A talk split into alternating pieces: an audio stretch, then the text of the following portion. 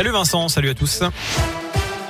Et à la une, cette agression sexuelle lundi soir dans le quartier Château-Creux à Saint-Étienne. Une femme de 36 ans a été suivie à la descente du bus. Peu de temps après, un individu de 33 ans lui a tiré son sac à main et l'a projeté au sol. Un passant a assisté à la scène. Il a fait fuir l'agresseur. Ce dernier a eu le temps de caresser la poitrine de la trentenaire avant de disparaître. Il a finalement été interpellé un peu plus tard dans la soirée. Il a été placé en garde à vue et présenté à un magistrat. Cet homme sera convoqué ultérieurement devant le tribunal de Saint-Étienne pour agression sexuelle et tentative de vol aggravé. En attendant, il a été placé en détention provisoire.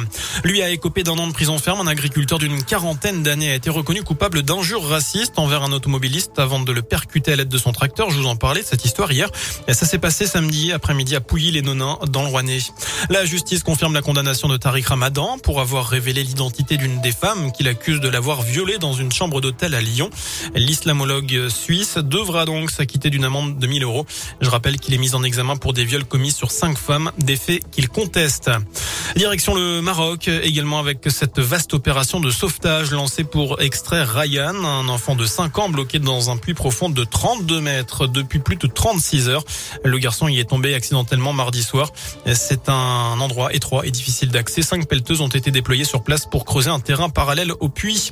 Les stations de sport d'hiver ont le sourire. Elles ont enregistré une forte hausse des réservations pour les quatre semaines de vacances d'hiver qui commencent demain soir pour la zone B. Chez nous, ce sera dans huit jours. Elle prévoit en tout cas eh bien, un taux d'occupation de 82% contre moins de 80 sur la même période avant la crise sanitaire. Les sports d'hiver, justement, avec le coup d'envoi des Jeux Olympiques de Pékin pour les Français, notamment ceux engagés en ski de boss. Notez que les Français Benjamin Cavé et Perrine Lafont sont qualifiés. La finale homme se tiendra samedi, celle des femmes ce sera dimanche. Voilà pour l'essentiel de l'actualité. Prochain point avec l'info dans une demi-heure. Je n'ai plus qu'à vous souhaiter une excellente soirée. Merci beaucoup Sébastien.